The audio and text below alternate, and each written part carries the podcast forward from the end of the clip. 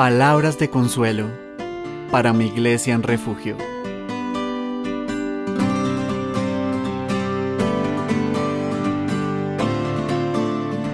Hoy estaremos meditando en Éxodo 27. Dice este versículo, No tomarás el nombre de Jehová tu Dios en vano, porque no dará por inocente Jehová al que tomare su nombre en vano. La reflexión del día de hoy se titula Frente al espejo de la verdad. Casi siempre pensamos que entendemos el corazón de cada uno de los mandamientos, hasta que dejamos que la Biblia, y no el mundo, ni nuestro engañoso corazón, nos los explique. Y así es como, por ejemplo, casi todo el mundo cree que jamás ha cometido homicidio en su vida, hasta que lee Mateo 5:22 y descubre que homicidio no solo implica el hecho físico de quitarle la vida a alguien, sino que también incluye el hecho mismo de guardar en nuestro corazón odio o rabia en contra de alguien, así sea por un momento, lo cual nos termina siendo culpables del sexto mandamiento. Otras personas creen, por ejemplo, que nunca han cometido adulterio, y así se mantienen, hasta que leen Mateo 5:28, donde el Señor enseña con absoluta claridad que todo aquel que codicia a una persona en su corazón, que no sea su cónyuge, ya es culpable de adulterio, y es entonces cuando se dan cuenta de que han roto el séptimo mandamiento. Y asimismo puede llegar a ocurrirnos con el tercer mandamiento, pues es verdad que muchas personas moralistas podrían llegar a nunca proferir una maldición o un perjurio haciendo uso del nombre de Dios.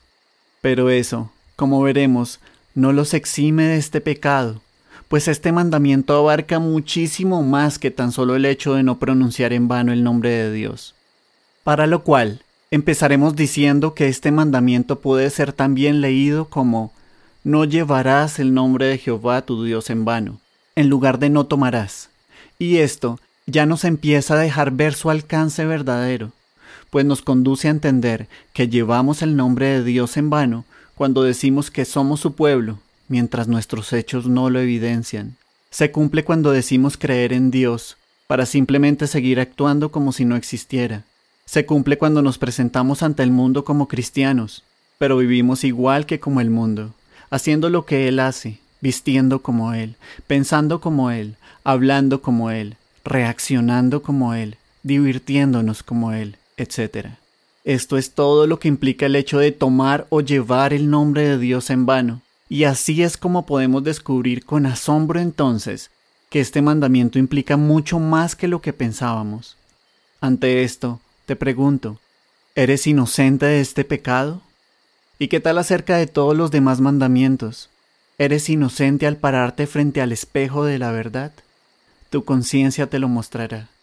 Y si eres como yo, habrás descubierto entonces cuán pecador eres al tiempo que tendrás una respuesta a tu pregunta de por qué el planeta entero está así de destrozado como está, lo cual nos deja sin excusa, tan solo expectantes a la llegada de ese terrible día del justo juicio eterno de Dios.